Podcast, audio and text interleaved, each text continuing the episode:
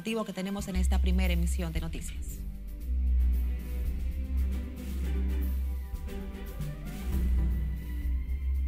Presidente Abinader encabezó Consejo de Ministros donde se analizó la ejecución presupuestaria del 2024 y la transparencia en el Estado.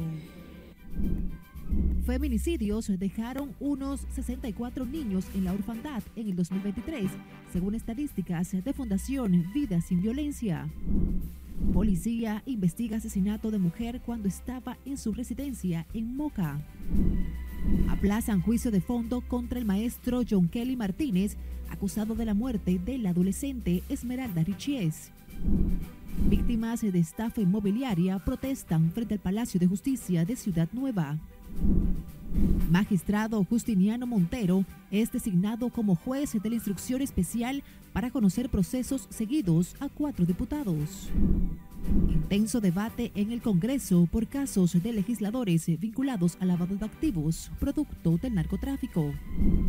Y la DNCD arresta a dos personas vinculadas a recién decomiso de 114 paquetes de cocaína en el aeropuerto de Punta Cana.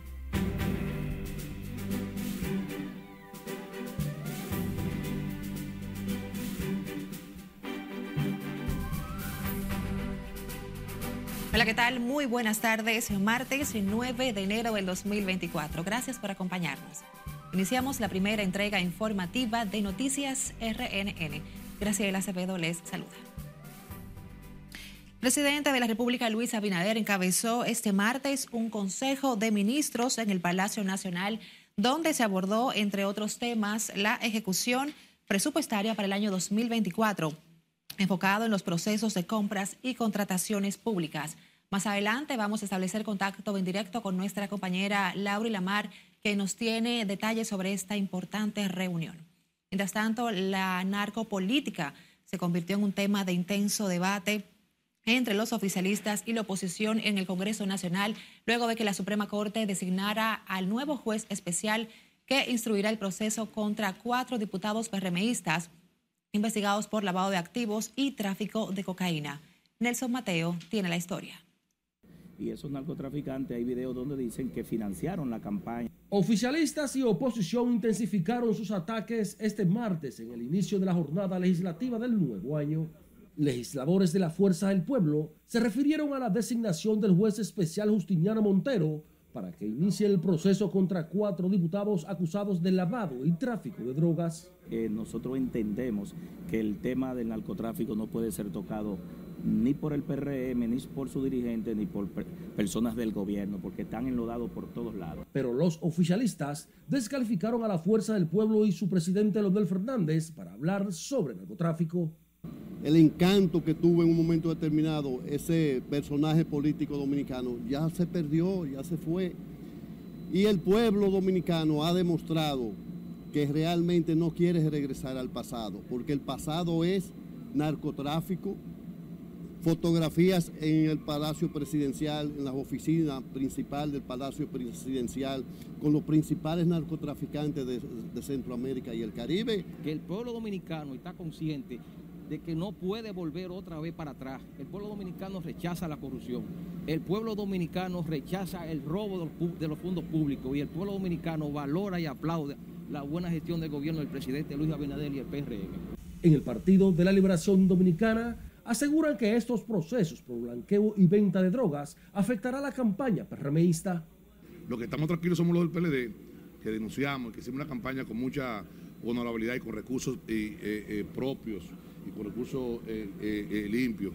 Entendemos que esos son argumentos de campaña que ellos usan, usan están usando términos que no son adecuados porque ellos saben que la población ha valorado la gestión de gobierno del presidente Abinader que vino a frenarle que ellos se siguieran robando los cuartos del pueblo. Además del narco confeso en Estados Unidos, Miguel Gutiérrez, en el país tienen casos abiertos por lavado los congresistas del PRD, Héctor Félix, y del PRM, Nelson Marmolejos, Rosa Amalia Pilarte, Faustina Guerrero. En cambio, Sergio Moya, este último investigado por los cargos de estafa contra el Estado, soborno y lavado. Nelson Mateo, RNN. el recién finalizado año 2023, 68 mujeres murieron a manos de sus parejas y exparejas, dejando unos 64 niños y niñas, así como adolescentes en la orfandad, según datos presentados por la Fundación Vida Sin Violencia. En ese sentido, la presidenta de la organización, Yanira Fonder, instó a los candidatos presidenciales a exponer sus propuestas de políticas públicas para erradicar la violencia contra la mujer y los feminicidios, que en lo que va de año han arrebatado la vida de unas cinco féminas. Entendemos que esta problemática amerita una revisión de las políticas públicas que debe iniciar con la aprobación de parte de los legisladores del anteproyecto de ley de prevención, sanción, eh, atención y reparación a las víctimas de violencia que en fecha del 12 de diciembre del 2012 el propio presidente de la República reintrodujo al Congreso. En rueda de prensa, Fonder detalló que de los 68 asesinatos de mujeres el pasado año, 48 ocurrieron en sus hogares y 54 de las cuales tenían menos de 35 años de edad, por lo que también consideró prioritario optimizar la protección de las mujeres que denuncian ser víctimas de violencia. Vamos ahora al municipio de Moca, en la provincia de Espaillat, donde una mujer fue asesinada por desconocidos durante un presunto asalto, donde despojaron a la víctima de una gran cantidad de dinero en un hecho registrado anoche en el sector Los Robles del distrito municipal Juan López. Junior Marte nos cuenta. De acuerdo a parientes, la víctima Yuri Celeste Ortega Núñez registra golpes en distintas partes del cuerpo y un disparo en la cabeza. Era una muchacha muy buena, llena de alegría. Que la muerte de mi hermana no se quede así. Que hay que investigar hasta, hasta las últimas consecuencias, ver. Dicen que los ladrones entraron a la residencia de la malograda mujer por la parte trasera. Pero lo que se dice es que supuestamente fueron unos tracadores que lo mataron ahí. ¿Qué me entiendes? Lamentablemente esto da pena. En la zona de Juan López, Moca, donde se registró el hecho, según parientes, una banda está azotando el lugar. Y ahora pasa este caso con ese señor. Eh, estamos huérfanos de justicia. Que estamos cansados ya, la comunidad no encuentra qué hacer. Vamos a tener cada quien salir con un arma y tener un arma para defendernos y tirarle que sea por los pies porque nadie está haciendo nada. Los individuos, dice la policía, se presume cargaron con el DVR de las cámaras de seguridad. Desde Moca, Junior Marte, RNN. Agentes de la policía apresaron a un hombre acusado de abusar sexualmente de una menor de 14 años que también fue víctima de violencia de género en el municipio de Tamboril. José Rafael Díaz Marte, alias Capacho, de 26 años, fue arrestado mediante orden de arresto después de que la madre de la víctima realizara la denuncia. El hecho se produjo, según la progenitora del adolescente, cuando la menor, cuyo nombre se omite por razones legales, se encontraba sola en la casa y salió al colmado, momento en que el hombre la sostuvo de manera violenta, tapándole la boca y atándole el cuello. Tribunal Colegiado de la Provincia de La Altagracia aplazó para los días 15, 16 y 22 de enero a las 9 de la mañana, el juicio de fondo que se sigue al profesor de matemáticas, John Kelly Martínez, acusado de la muerte del adolescente Esmeralda Riches, de 16 años. La jueza Sagrario del Río Castillo adoptó la decisión debido a que los testigos citados no comparecieron ante el tribunal. Riches fue encontrada muerta en el baño de su habitación en Vista Alegre, Higüey, después de que, según la acusación del Ministerio Público, regresar a su hogar de una playa tras un encuentro con el educador y otras tres alumnas menores de edad. Agentes de la Dirección Nacional de Control de Drogas y miembros del Ministerio Público arrestaron dos personas vinculadas al más reciente decomiso de 114 paquetes de cocaína ocupados en el Aeropuerto Internacional de Punta Cana, provincia La Alta Gracia. El arresto de los hombres cuyos nombres serán revelados oportunamente por el Ministerio Público se produjo mediante orden de arresto en el Distrito Municipal de Perón Punta Cana. El organismo antinarcótico informó además que buscan a otro posible implicado en el caso. Vamos a nuestra primera pausa. Al volver, En San Juan, transportistas de carga pesada denuncian trabas en puestos de chequeo para llevar cemento hacia Haití. Médicos exhortan a la población completar esquemas de vacunación contra el COVID y la influenza ante posible aumento de contagios. Además, afirman mosca blanca podría causar daños en agricultura y ganado de región este del país. Y en el plano internacional, estado de excepción en Ecuador deja dos policías secuestrados y amenazas al presidente desde las prisiones. Los detalles al regreso. No le cambie, esta es la primera emisión de noticias RNN.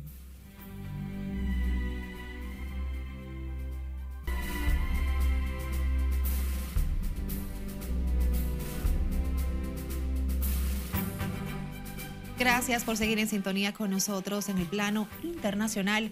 Cuatro policías fueron secuestrados en Ecuador en medio del estado de excepción decretado por el presidente Daniel Novoa a causa de la violencia ligada al narcotráfico y tras la fuga del jefe de la principal banda criminal estaba recluido en una cárcel. Scarlett Wichardo aborda este y otros temas en las internacionales. Los secuestros se dieron luego de que Novoa, quien enfrenta su primera crisis de seguridad tras asumir el cargo en noviembre, decretara el estado de excepción por 60 días en todo el país, incluidas las cárceles. La medida incluye un toque de queda y en las últimas horas se han producido motines en cinco cárceles del país. En las redes sociales circula un video en el que se ve presuntamente a uno de los agentes secuestrados identificado como Alberto Gómez, mientras era apuntado por tres pistolas y pide al presidente que pare esto. Tres políticos que aspiraban a disputar cargos en elecciones de junio próximo en México fueron asesinados a balazos en distintos estados en un lapso de 24 horas. El primero de los crímenes fue perpetrado contra el regidor del municipio de Cautla, estado de Morelos, Alfredo Giovanni Lezama Barrera, de 37 años, cuando el funcionario hacía ejercicio en un gimnasio. Entró un hombre armado, le disparó y se dio a la fuga. Al crimen de Lezama Barrera le siguió el de David Rey González, de 54 años, y Sergio Hueso, de 35.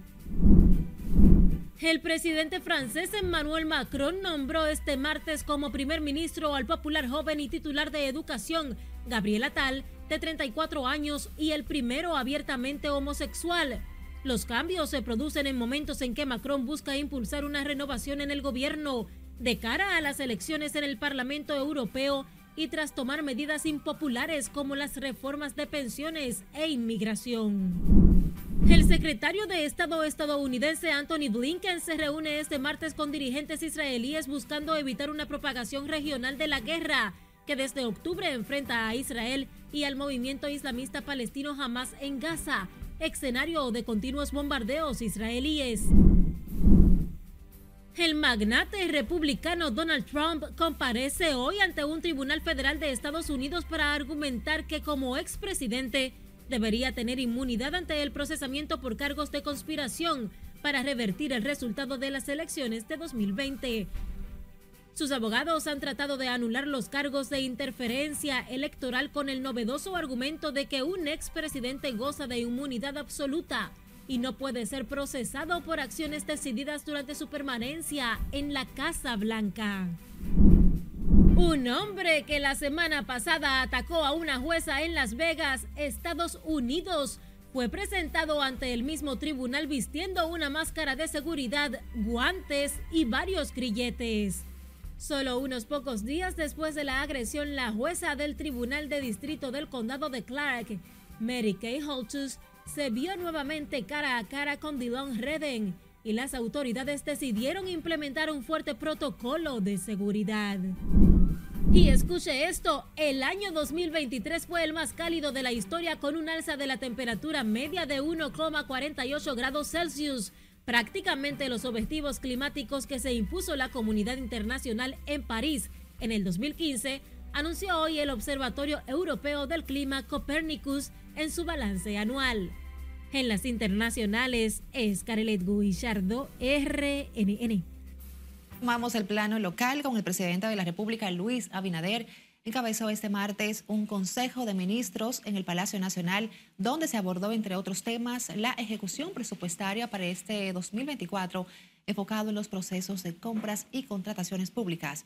Establecemos ahora sí contacto con nuestra compañera Laura Lamar, que nos tiene detalles. Adelante, Laura. Gracias, buenas tardes. En este primer Consejo de Ministros de este año 2024, el presidente Abinader pasó balance a los resultados económicos del pasado año, destacando una reducción de la inflación, reducción de la pobreza, además de una proyección en la economía de más de un 4%. Se tiene como objetivo seguir mejorando la calidad de vida de los dominicanos. El ministro de la Presidencia, Joel Santo, quien fungió como vocero de este consejo, informó que en el encuentro el mandatario coordinó con los distintos funcionarios acciones para eficientizar los controles en el manejo transparente de los recursos del Estado. También se conversó sobre todo lo que tienen que ver con los procesos en ese mismo orden, con los procesos de compra y contrataciones, que es obviamente siempre un punto donde este gobierno ha puesto mucha, mucho énfasis. El funcionario indicó que para este año se proyecta un crecimiento económico mayor a un 4%, lo que contribuirá a seguir mejorando la calidad de vida de los dominicanos. Que el tema de la inflación pues fue controlada alcanzando una tasa de inflación por debajo del 4%. También hay que destacar que hubo un, un importante desempeño en lo que tiene que ver con la tasa de ocupación de la economía, es decir, la generación de empleos. Joel Santos además destacó el papel fundamental que jugará la inversión pública en obras de infraestructura y de capital para materializar el crecimiento de la economía. El ministro Joel Santos recordó que ya el presidente Abinader ha enfatizado a sus funcionarios sobre el uso eficiente del gasto público, especialmente en tiempos de elecciones. De mi parte es todo retorno al estudio. Gracias, Lauri Lamar. Y desde el Palacio Presidencial giramos ahora al Palacio Congresual. Allí el presidente de la Comisión de Agricultura en la Cámara de Diputados, Rafael Abel Lora, denunció hoy una reciente aparición de la mosca el Mediterráneo en la región este del país. En ese sentido, el legislador dejó claro que si no se actúa a tiempo, la propagación del insecto podría dejar serios daños a la agricultura. Ahora se destapa que en la zona este de nuevo tenemos la mosca del Mediterráneo, donde en el gobierno pasado que apareció la mosca y se crearon las condiciones para su eliminación, hubo que gastar 12 millones de dólares, pero se perdieron en exportación de vegetales y frutas 40 millones de dólares. El congresista recordó que durante el gobierno pasado, solo para enfrentar la mosca el Mediterráneo, se gastaron más de 500 millones de pesos, sin contar los daños a la agroindustria. Vamos ahora a San Juan, donde transportistas de carga pesada denunciaron hoy que están sufriendo grandes pérdidas por las trabas que les impiden llevar cemento hacia Haití. Julio César Mateo nos cuenta. Según las organizaciones afiliadas a Fenatrado, en la actualidad hay decenas de camiones cargados en los puntos fronterizos. Entonces nosotros hemos venido eh, prácticamente sufriendo el letargo de la parálisis de casi cinco meses sin actividad las pérdidas son cuantiosas por esa causa, según indicaron. Yo mismo soy una de las personas afectadas y como dice el compañero Morroco, José Luis González, vocero de todos nosotros, eh, los sindicatos de frontera, a nosotros nos han quitado más de 15 camiones y tenemos más de 200 camiones parados que solamente trabajan con cemento. No veo la virtud porque la varilla sí y el cemento no. Pero como dice el compañero Morroco, lo que votamos somos nosotros. Expresaron que pese al levantamiento de la prohibición dispuesta meses atrás, en los puntos fronterizos no les permiten transportar cemento hacia Haití. Pero ahora este fin de semana comenzamos a transportar la varilla y el Cefrón nos detuvo con unos camiones cargados por cinco días, hoy es que lo están liberando, sin ninguna razón. Entonces el beneficio que nosotros teníamos en otro viaje, lo perdimos tres, tres veces. Perdimos. ¿Por qué? Porque el Estado tiene que organizar Los transportistas de varilla y cemento en las zonas fronterizas de Elías Piña, Pedernales, Tajabón y Jimaní pidieron a las autoridades competentes actuar para resolver el problema que mantiene paralizadas sus operaciones comerciales. En San Juan de la Maguana, Julio César Mateo, RNN. Médicos exhortaron a la población a completar los esquemas de vacunación contra el COVID y la influenza ante la posibilidad de mayores aumentos en los contagios de los virus respiratorios tras las múltiples aglomeraciones de personas en las fiestas de Navidad y Año Nuevo. Conectamos con Liliani Martínez, que nos tiene el reporte en directo. Adelante, Liliani. Gracias, así es. Los especialistas de la salud indicaron que los ciudadanos deben mantenerse alerta a la incidencia de los virus respiratorios en el país, pero sin el temor de mayores complicaciones. No hay que tener esos grandes temores, aunque debemos mantenerlo alerta y tomar las medidas apropiadas para el epidemiólogo Clemente Terrero, la ya aplicada dosis contra el COVID-19 en más de un 75% de la población dominicana representa un menor riesgo de gravedad de la enfermedad, aunque se requiere continuar con el esquema de vacunación. Esa la vacunación eh, es una ayuda importante, eh, porque eh, como hemos podido darnos cuenta con estas nuevas variantes que han eh, cursado en la República Dominicana, no tenemos aumento de ingresos ni aumento de internamiento. Y eso en gran medida eh, se debe precisamente a la gran vacunación que ha tenido la República Dominicana y que ha protegido a la población vulnerable. El especialista vaticinó que pese a la circulación de las nuevas variantes, las complicaciones por coronavirus es una situación superada en el país pero decirle a la población que esos momentos que vivimos en el pasado ya no vuelven nunca más con relación a este virus, ya este virus cambió. Eh, ya no vamos a tener esos eh, grandes cantidades de internamiento, esa cantidad de pacientes graves. En puestos de vacunación contra el COVID y la influenza, como el Consejo para las Personas Envejecientes, es masivo el flujo de pacientes que busca completar su esquema y pruebas. Tenemos el área de pruebas, sí se ha incrementado la cantidad de personas que vienen a realizarse las pruebas. Diariamente se hacen 30, 40, 50 pruebas de, COVID-19 aquí. Y realmente sí nosotros hemos... Eh, eh, implementado, continuamos con los procesos de prevención, con las recomendaciones del lavado de las manos, de los que tienen algún síntoma respiratorio que opten por usar las mascarillas. Han sido más de 1.010 las vacunas contra los virus respiratorios aplicadas en este centro de asistencial.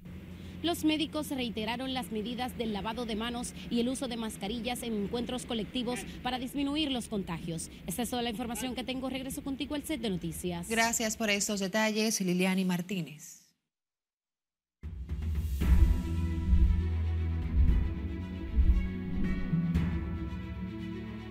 Y precisamente el próximo 18 de febrero los dominicanos volverán a las urnas para elegir a las nuevas autoridades municipales y de cara al proceso, la Junta Central Electoral prohibió las inauguraciones de nuevas obras.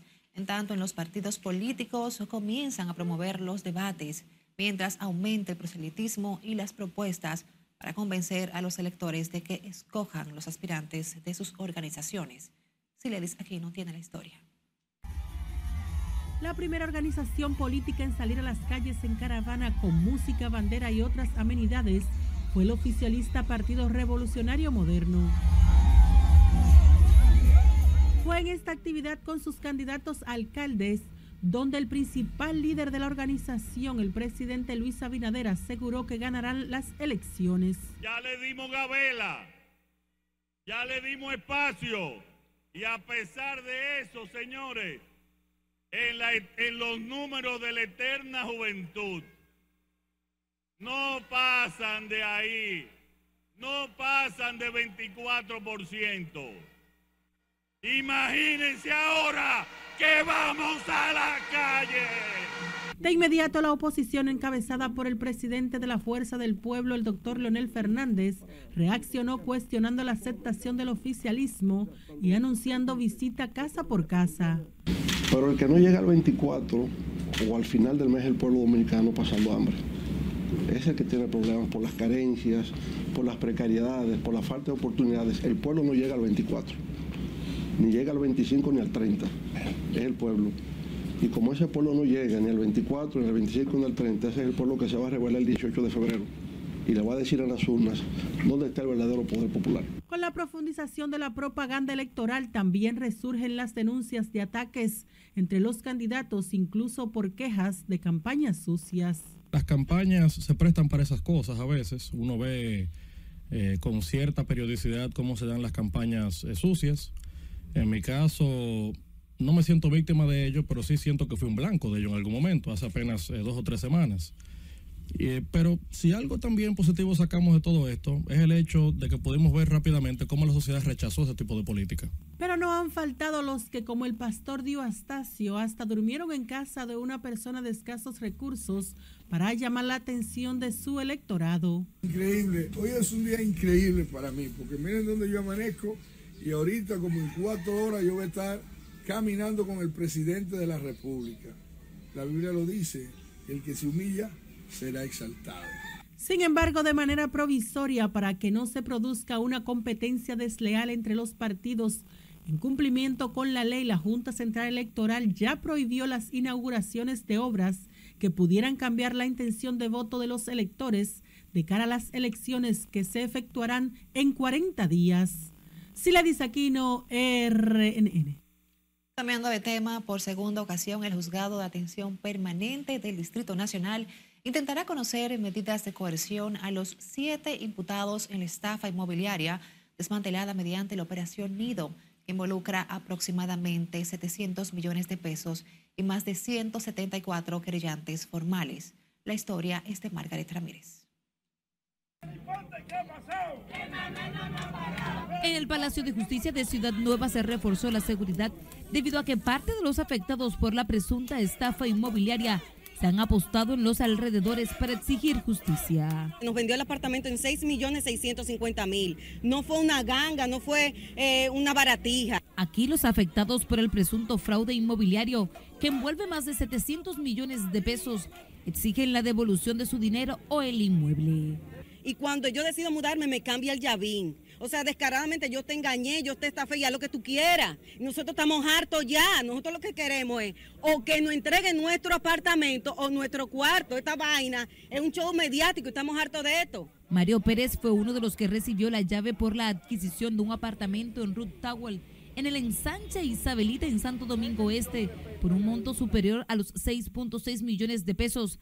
Ante el engaño, narra las vicisitudes que ha tenido que atravesar para recuperar su inversión. Bueno, esto ha sido un proceso fuerte. Yo he tenido que vender mi vehículo, todo. Me he quedado sin nada. He tomado dinero prestado porque en esto se gasta mucho dinero en este proceso y estoy que no sé qué hacer. No puedo dormir en verdad porque ha sido algo fuerte.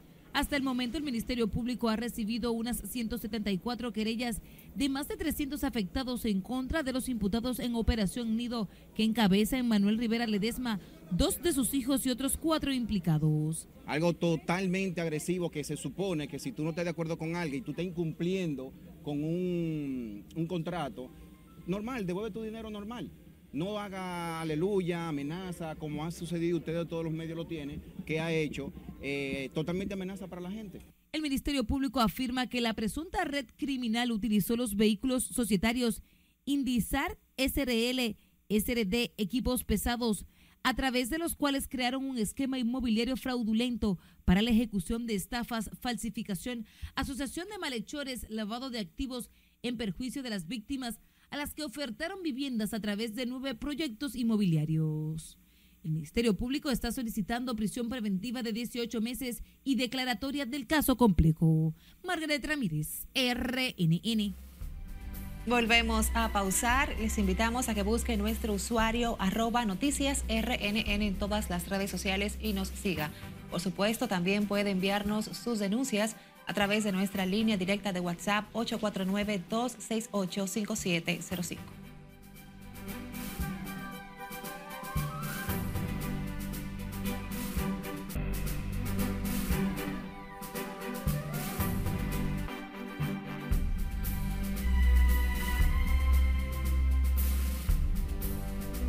Seguimos con más. Recuerde que a través de nuestra línea de WhatsApp usted puede realizar las denuncias que afectan a su comunidad, infracciones a la ley y atropellos. A continuación presentamos algunas de ellas en el resumen de nuestra compañera Perla Gómez. Familiares de la joven Jennifer Rivero Cruz, desaparecida desde el pasado 17 de diciembre, piden ayuda a las autoridades para dar con el paradero de su pariente, quien salió de su residencia a las 2 de la tarde la carretera Duarte Licey al medio y se desconoce qué rumbo tomó. Su hermana Marcel Rivero dice que Jennifer dejó a su hija de 13 años sola en su casa cuando salió de su residencia. Asimismo expresó que realizaron la denuncia formal ante un cuartel policial, pero no han recibido respuestas. Miren cómo está esto, Pantoja, mírenlo. No hay por dónde transitar. Residentes del sector de Pantoja en Santo Domingo Oeste se quejaron del cúmulo de basura en una de sus calles que inhabilita el paso tanto de los transeúntes como de vehículos. Los mismos dicen estar cansados de la situación y denunciaron que el camión recolector de desechos no pasa por esa zona. Civiles y agentes de la DGCET se enfrentaron entre sí en la calle. En el audiovisual se ve a un ciudadano que aparentemente fue golpeado por los agentes de tránsito. A este le chorraba sangre por la cabeza e indignado por lo sucedido se lanzaba a los agentes con piedras para defenderse. Asimismo, personas que estaban a su alrededor trataban de ayudar al civil, por lo que se armó tremenda trifulca entre los ciudadanos y los agentes. Finalizamos con este video en donde se observa cómo el conductor de una guagua del transporte público causó un caos vehicular con jóvenes que estaban en el techo del vehículo en plena día y a la luz del día. Sobre esta imprudencia, testigos dicen que estos se dirigían hacia un velorio.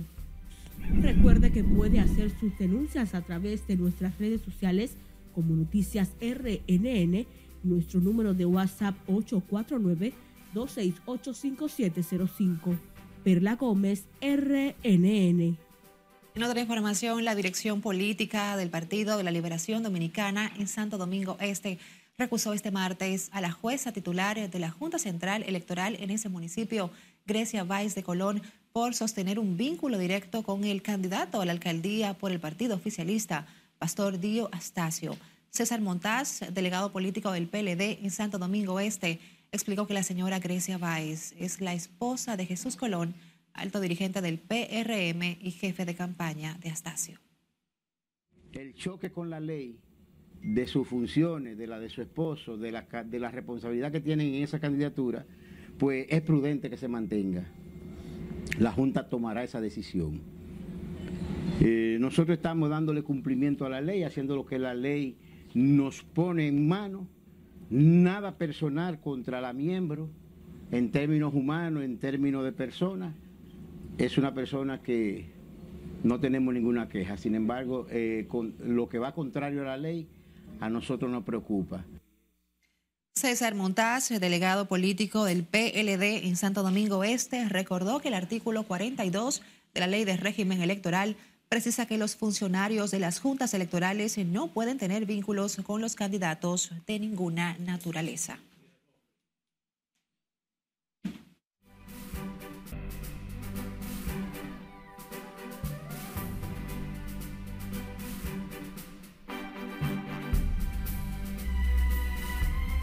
Buenas tardes amigos, bienvenidos a Los Deportes de esta emisión de este martes. Buen provecho para toda mi gente, los que están almorzando y los que van después. Vámonos con las informaciones, los resultados del béisbol invernal. Ayer en un partidazo, miren ahí como el poto. Edwin Espinal pega un sencillo contra la pared y da la victoria 8 a 7 a los gigantes del Cibao que por fin se sacuden y cortan una racha de seis derrotas al filo, al hilo. Así que los gigantes se sorprendieron verdaderamente a los Leones del Escogido en este triunfo. Se dispararon 21 hits, 5 honrones. Ahí está uno de ellos. Y Marcelo Zuna también disparó, remolcó dos. Eric Mejía también produjo dos. José Sirí y Jaime El Candelario dispararon dos imparables cada uno. Y por los Leones, Junior Lake, Héctor Rodríguez y Elier Hernández también pegaron dos sendos honrones y remolcaron dos carreras cada uno. Así que con este triunfo los gigantes apenas llegan a segunda victoria en este todos contra todos. Y propinan un duro revés a los Leones que buscaban acercarse más a los Tigres en el segundo. Vámonos entonces al Estadio Quisqueya. Allí los Tigres del Licey estaba el Boni, Emilio Bonifacio, que ayer fue el hombre grande, bateando de 3-3 con tres carreras anotadas, empujó dos y llegó a 200 hits en el round robin. Así que noche histórica para Emilio Bonifacio en la victoria 9 por, 5, 9 por 2 de los Tigres del Licey sobre las Estrellas Orientales rompiéndole una racha de, seis victorias de forma consecutiva. Así que dos encuentros sacaron de ventaja. Todavía están los, las estrellas con dos encuentros de ventaja sobre los Tigres del Licey. Por las estrellas, Roel Santos fue el mejor al batear de 4-2 con una remolcada y Jonathan Araúz remolcó la segunda del partido. Vamos a ver cómo queda la tabla de posiciones luego de esta jornada. La número 10 con las estrellas con 8 y 2 en el primer lugar. Segundo, los Tigres 6 y 4 a 2 del primero. Seguido de los Leones en el tercero con 4 y 6 a dos juegos de los Tigres. Y los Gigantes con 2 y 8 a 6 del primero a 4 de la segunda posición que clasifica a la final. Los partidos para hoy, atención, en el Estadio Quisqueya se enfrentan los Tigres y los Leones a las 7 y 15, los Gigantes y las Estrellas a las 7 y media en el Estadio Tetelo Vargas. Vámonos con una noticia muy lamentable en el mundo de la NBA. Y es que ya Morán, luego de llegar de la suspensión por el tema de portar arma ilegal, ahora se va a operar lamentablemente se va a operar y perderá lo que resta de la temporada.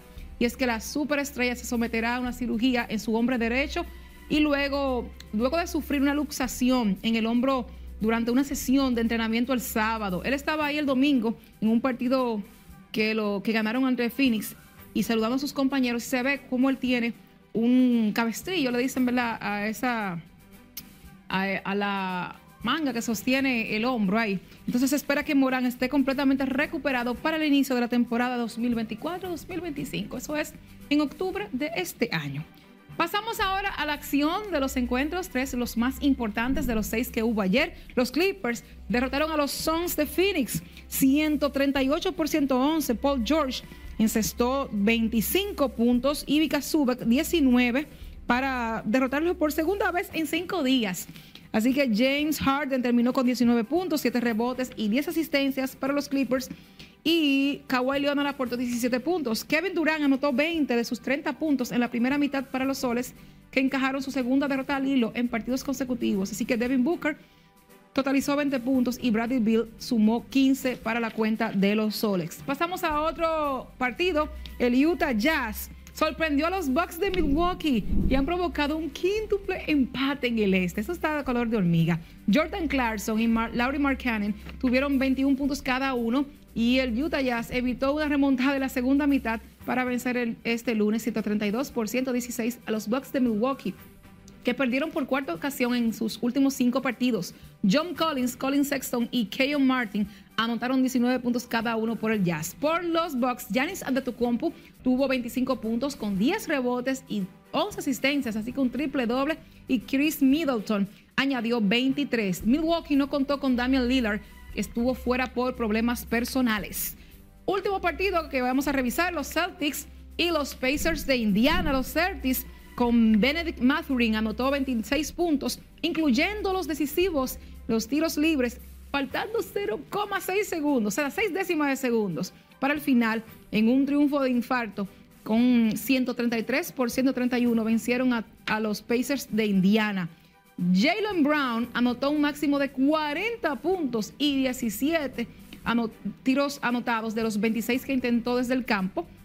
Y mm, Boston no contó con Jason Tatum, que fue su mejor es su mejor anotador de la temporada, porque sufre un esguince en el tobillo izquierdo. Pero ahí estuvo Drew Holiday anotando 21 puntos. Y ahí vieron aquí Stats por que añadió 19 por los Celtics. Hasta acá los deportes y bueno, en el Comité Olímpico Dominicano explotó una bomba con la renuncia de seis miembros, entre ellos tres vicepresidentes.